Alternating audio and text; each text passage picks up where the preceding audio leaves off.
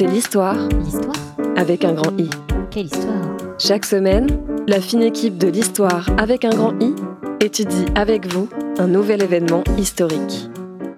18 novembre 1922, il y a 100 ans, mourait Marcel Proust à Paris. L'écrivain, épuisé et à la santé par-dessus tout fragile, est emporté par une bronchite mal soignée à 51 ans.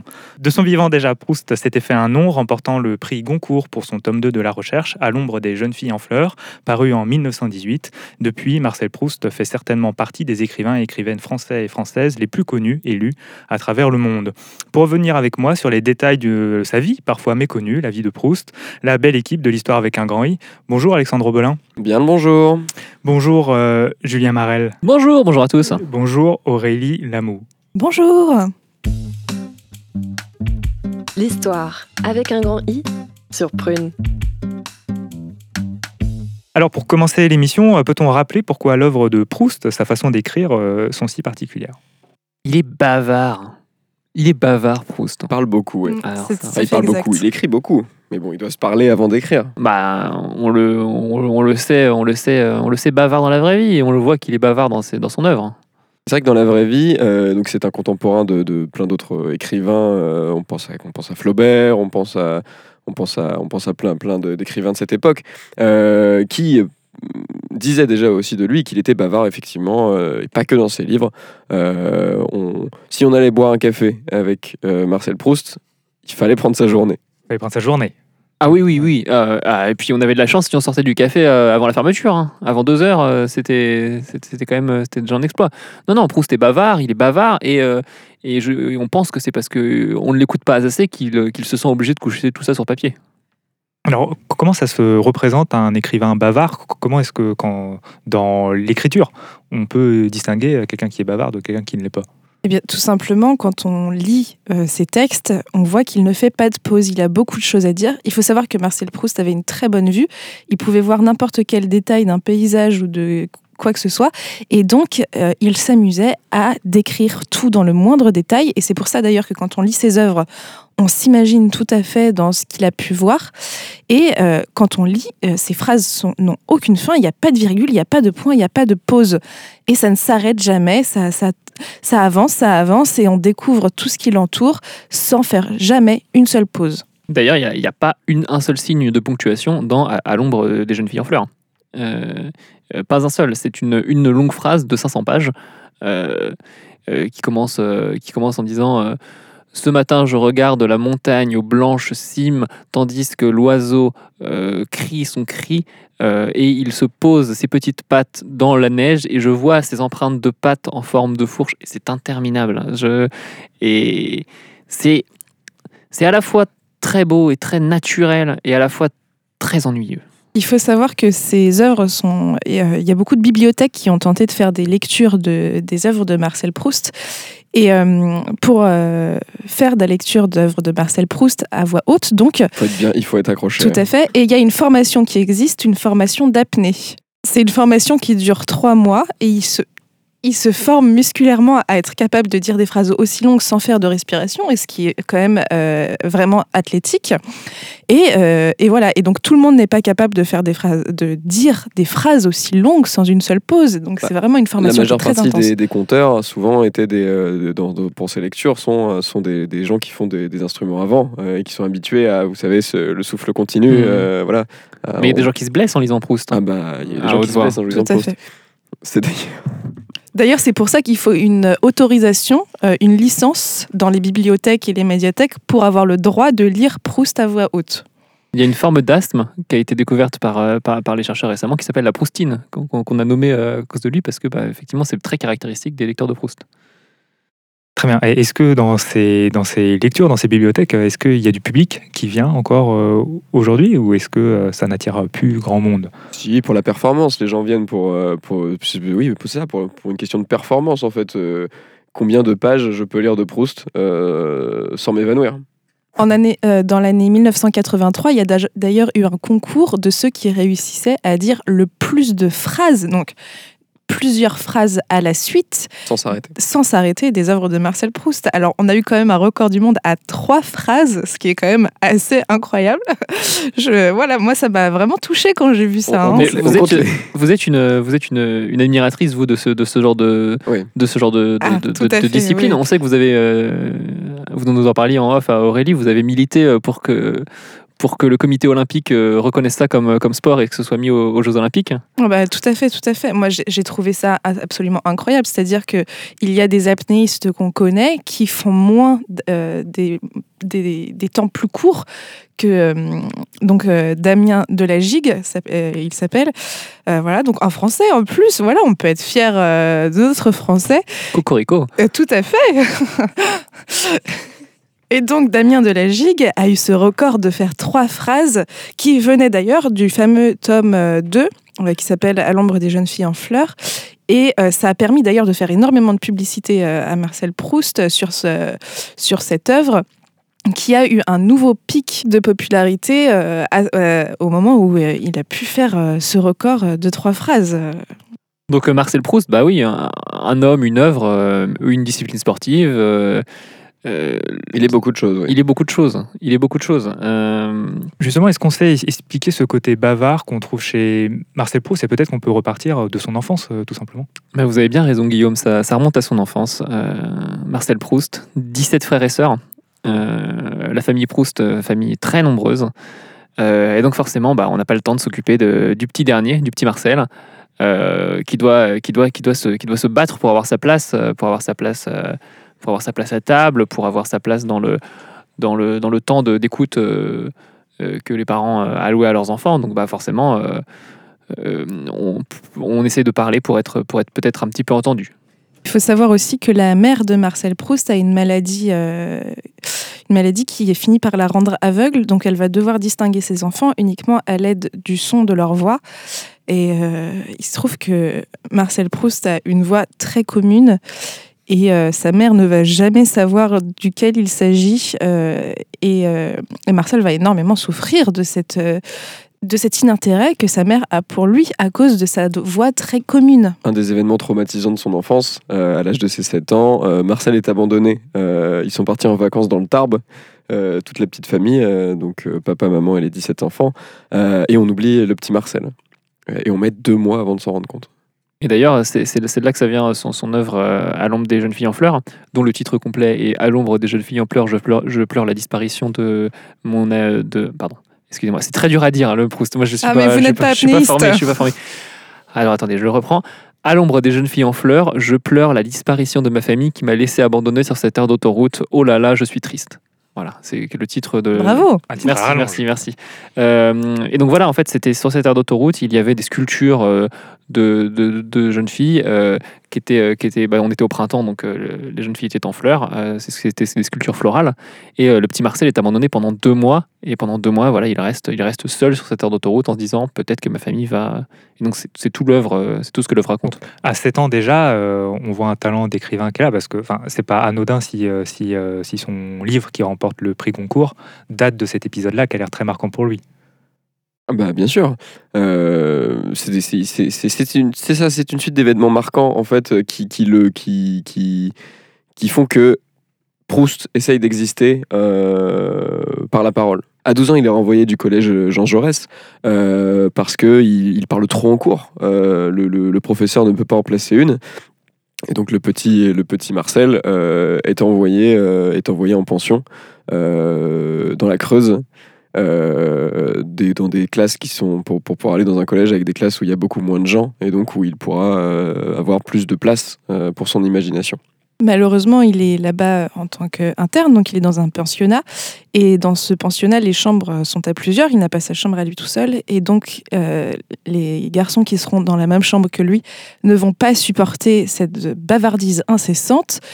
Et il va se faire harceler par tous ses camarades de chambrée. Euh, et ça va être vraiment très difficile pour lui, mais il ne pourra pas s'empêcher d'arrêter de parler. Ils vont essayer de l'en l'en empêcher. Bah, c'est c'est quand même tragique parce que bon bah effectivement ça dégénère au moment où un de ses camarades de chambrée euh, euh, quitte, euh, quitte le collège ne pouvant plus supporter euh, euh, cet incessant flot de paroles de, de- de- de Proust. Et, euh, et les autres, euh, un soir, décident de l'attacher euh, à une chaise et euh, de tenter de lui couper la langue avec un couteau. Mais comme il parlait euh, de manière incessante, ils n'ont pas réussi à placer le couteau à l'intérieur parce que ça bougeait sans arrêt, ils n'ont pas réussi. Alors ils ont pas- sont passés à la deuxième tentative qui était euh, tout au- autant euh, cruelle. C'est que toujours attaché à sa chaise, ils l'ont porté, ils l'ont apporté dans les toilettes et ils lui ont plongé la tête dans les toilettes à de multiples reprises, attaché à la chaise. Ils l'ont laissé là 15 minutes. Mais Marcel Proust, euh, enfin, faut s'imaginer, euh, quand on dit qu'il faut être champion d'apnée pour lire du Proust, bah, euh, l'homme avait une respiration, euh, il, pouvait retenir son souffle pendant très très longtemps. Et il a retenu son souffle une demi-heure avant d'être secouru. Et donc les harceleurs, eux, épuisés de porter une chaise et un, homme aussi petit soit-il en haut des toilettes, ils- essoufflés, épuisés, ils ont lâché la chaise. Et, euh, et Marcel euh, n'a donc pas euh, souffert de noyade dans les toilettes. Et euh, sorti de cette eau des toilettes, il a continué à parler. Il a continué à parler comme si de rien n'était?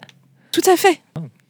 Ouais, il, il a un peu gesticulé pour euh, marquer son mécontentement, mais, euh, mais non, non, euh, pas, pas spécialement euh, choqué par, euh, par, par cette scène. Alors justement, avant de continuer dans euh, l'histoire des différents épisodes qui entourent euh, la jeunesse de Marcel Proust, je vous propose une pause musicale. L'histoire avec un grand I sur Prune. Et nous revoilà dans l'histoire avec un grand I, c'était Madeleine de Jacques Brel. Ah bah oui, Madeleine, Madeleine. la Madeleine de Proust. Exact. C'est une histoire ça aussi. Quand on parle de ça Proust, tout le monde pense à la Madeleine de Proust, mais peu de gens savent ce que ça désigne réellement. Est-ce que vous le savez autour de la table? Moi, je, moi, oui, oui. Bien sûr. les historiens, les historiens le savent. Madeleine, la, pro- la première femme de, de Marcel Proust. Euh, une, histoire, une histoire très belle, une histoire tragique. Euh, c'est une femme sourde euh, qui n'avait pas. qui ne. Qui, qui, qui, oui, qui. sourde de naissance. Sourde de naissance. euh, Il ne qui- souffrait donc pas de la bavardise de Marcel. Proust. Tout et c'est ça qui l'a touché euh, chez lui. Tout à fait, il parlait pour deux finalement. Enfin, même peut-être pour trois. Même peut-être pour trois. Euh, à quel moment est-ce qu'ils se rencontrent dans la vie, euh, ces deux protagonistes-là Ils se rencontrent assez jeunes, euh, justement. euh, Madeleine, euh, euh, Marcel et Madeleine se rencontrent dans ce, dans ce collège euh, Mhm. de, de la Creuse, Mhm. euh, dans ce collège Jean Jaurès également d'ailleurs, euh, qui euh, ils se rencontrent quand ils sont en cinquième. Euh, le petit Marcel tombe immédiatement amoureux euh, de Madeleine. Qui ne le remarque pas spécialement euh, à- de première, à première, premier regard quoi. Mhm. Euh, mais Marcel va mettre euh, énormément d'énergie euh, à essayer de, de séduire euh, Madeleine euh, en lui en commençant à justement ça- avec ça à lui envoyer ses premières lettres et donc à s'entraîner à ses premiers écrits. Euh, il lui décrit euh, tout, euh, absolument tout, euh, et il lui écrit sa vie euh, sur papier. C'est une très belle histoire d'amour euh, qui, prendra, qui prendra fin de manière un peu triste parce que bon, bah, Marcel et Madeleine se marient. Et, euh, et en geste symbolique, euh, Marcel Proust décide d'apprendre euh, le, la langue des signes pour pouvoir communiquer plus aisément avec, avec sa femme. Et c'est là qu'elle se rendra compte que Qu'il est, est bavard. très très bavard. bavard, quoi. Et, et donc, bah, ne cessant de signer toute la journée, elle demandera le divorce. Oui, donc assez tragique en fait. euh, tant que les bavardages de Marcel Proust n'étaient pas euh, visibles ou entendables, euh, le couple fonctionnait bien. Comment est-ce que réagit Marcel Proust face à cette demande de, divorce? Bah, il est complètement terrassé, il, il ne sait pas comment se relever de ça. Et d'ailleurs, ce qui va inquiéter énormément tous les gens qui le connaîtront, c'est qu'il va se taire pendant une minute. Donc euh, ça va être très difficile. Euh, après ça, il va essayer de noyer son chagrin euh, dans l'alcool, malheureusement. Euh, et il va euh, énormément cuisiner et faire des madeleines pour essayer de se rappeler sa Madeleine d'antan, celle qu'il a perdue, mais Mm. avec qui il a passé de merveilleux moments. Il écrira aussi des écrits cathartiques. Euh, moi, je pense à ce poème qui est magnifique, que j'aimerais vous lire. Euh. Pitié, disez-le nous, Julien. Vous voulez pas vous échauffer avant? Non, mais ça va aller, je vais y arriver. D'accord. Alors. Oh ma Madeleine, toi ma Madeleine, je pleure ma Madeleine, ma Madeleine qui a disparu. Ma petite Madeleine, tu es comme une Madeleine, celle qu'on mange, pas toi. Non, toi tu n'es pas une Madeleine qu'on mange, tu es une Madeleine humaine, mais tu m'as quitté car je signais trop. Oh mon Dieu, je suis bavard et la bavardise m'a perdu. Ma longue parole qui me hante et qui me... Ça va, Julien? Alors attention, Attendez, Julien, faut reprendre votre souffle. Ouais, ouais, c'est- faut- Pardon, je vais. Il faut pas faire ça sans Vous êtes entraînement, surestimé hein. là, Julien. Ah, j'ai presque, je suis presque arrivé à la moitié. Bah oui, mais bon, il faut de l'entraînement Non, quand excusez-moi. même. Mais effectivement, ça va encore plus, cette expérience va encore plus doper le- le- l'écriture de, de, de Marcel, euh, qui va finir par euh, arrêter de parler uniquement quand il, euh, quand il écrit. Et donc, euh, et donc en fait, les gens vont le faire écrire euh, un peu malgré lui. Ses amis vont, vont lui dire qu'il a un talent immense pour ça, et c'est pour ça que Marcel va se noyer dans les livres. Son œuvre À la recherche du temps perdu, qui compte sept tomes, La recherche du temps perdu, qui, lui a été euh, euh, proposé par un ami comme titre, parce que c'est tout ce temps que Marcel perd perd à parler. Et donc, euh, en écrivant, euh, ses amis euh, sont à la recherche de, cherchent à perdre ce temps qui est perdu. Il faut savoir que à la base, Marcel Proust n'était pas particulièrement doué à l'écriture, mais à force d'écrire pour fuir la parole, euh, enfin surtout pour, euh, pour que ses amis fuient sa parole, il va tellement écrire euh, tout le temps que sa plume va finir par s'aiguiser et il va avoir une écriture extrêmement fine et il va pouvoir écrire des poèmes aussi beaux que ceux qu'on peut lire aujourd'hui, qui sont quand même, on peut le dire, dans les œuvres littéraires les plus belles aujourd'hui. Tout à fait. Il aura un peu de mal à se faire publier, malgré tout, parce que bah, lorsqu'il rencontre des éditeurs, Il faut parler. il, est- bah, il faut, il faut le lire aussi. il faut, il faut se taire. hein, euh. Et euh, donc le- le- la plupart des éditeurs le prendront en grippe parce qu'ils ne leur laissent pas le temps de lire. hein. Euh, dès lors, dès lors qu'ils ont le manuscrit sous les yeux, le moulin à la parole est enclenché. Donc Marcel explique son œuvre.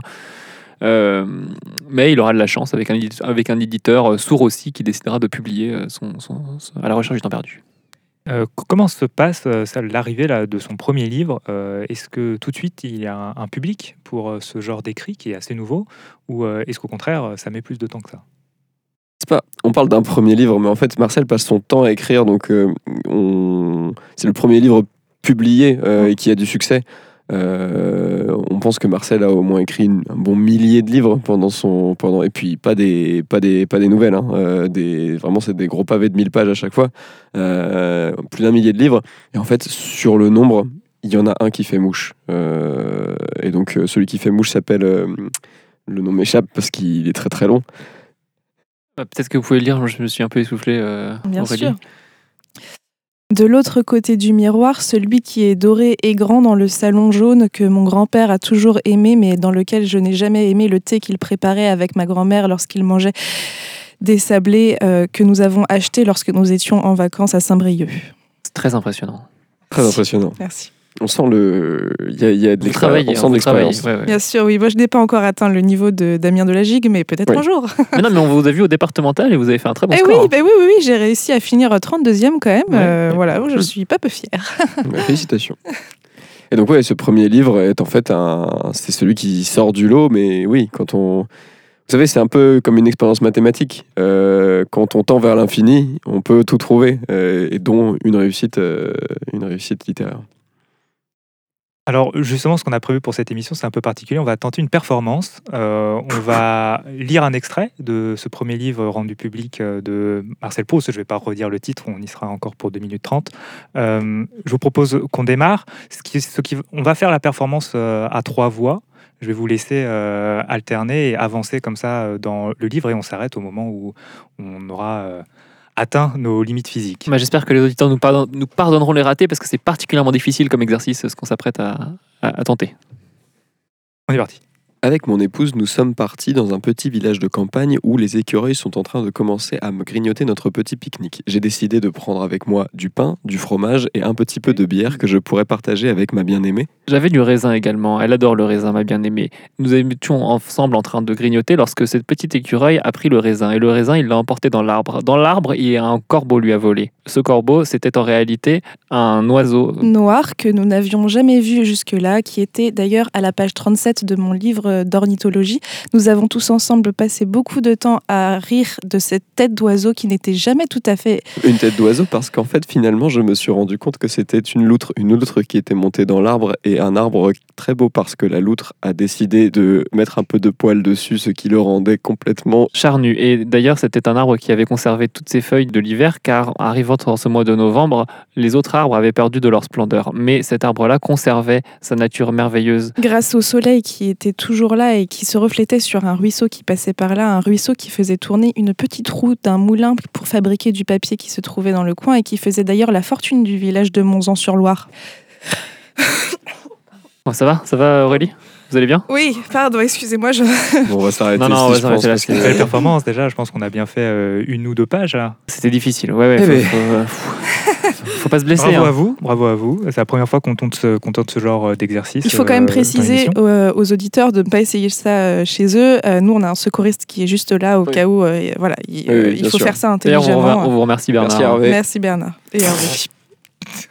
D'ailleurs, on a entendu dans cet extrait qu'il parlait d'une certaine rivière. Marcel Proust avait un goût prononcé pour la baignade et c'est malheureusement ce qui causera sa perte.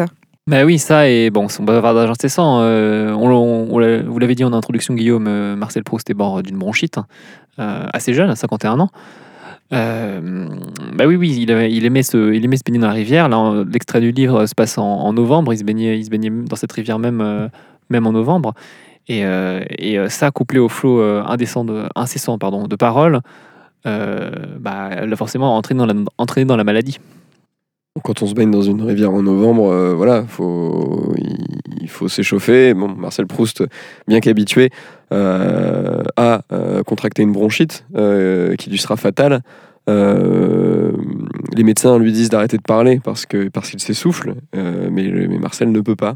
Et c'est là qu'est toute la tragédie, c'est que c'est que sa condition d'homme bavard lui, le conduira à sa perte. Mais oui, bah bon, bah voilà, c'est tragique. Il, décède donc euh, en, en ce, en ce mois de novembre 1922, le 18. hein. D'ailleurs, c'est son, son centenaire euh, cette année.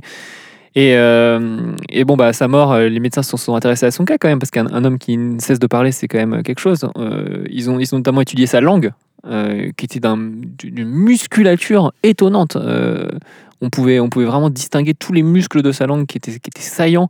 Euh, les, les, le, le- le médecin légiste qui l'a examiné euh, estimait que, que Marcel pouvait, à la seule force de, cette, de cet organe, soulever des poids de, de plus de 50 kilos. Donc c'est quand même... euh, D'ailleurs, il y a eu énormément d'arnaques euh, sur le darknet de gens qui prétendaient posséder la langue de Marcel Proust et la vendre à des personnes qui aiment la viande humaine parce que ça aurait été d'une quali- Une viande tendre. d'une qualité de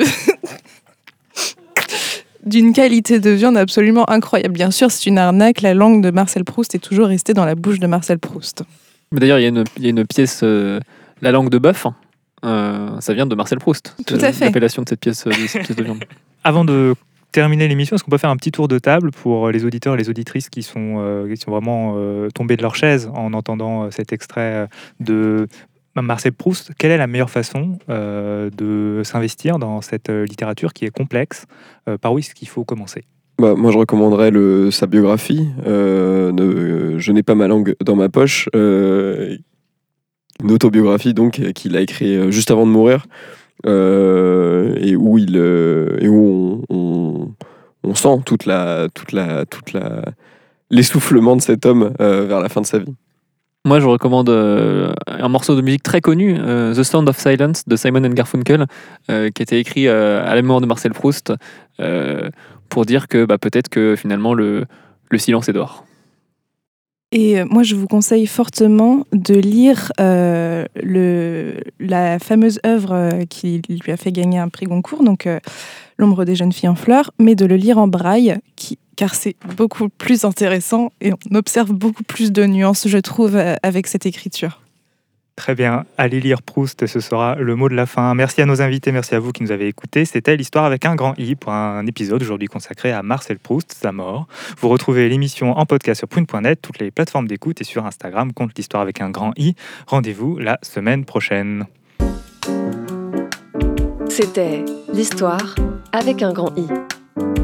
Chaque semaine, Retrouvez la fine équipe de l'histoire avec un grand I afin de revisiter en improvisation totale un fait historique qui n'a jamais eu lieu.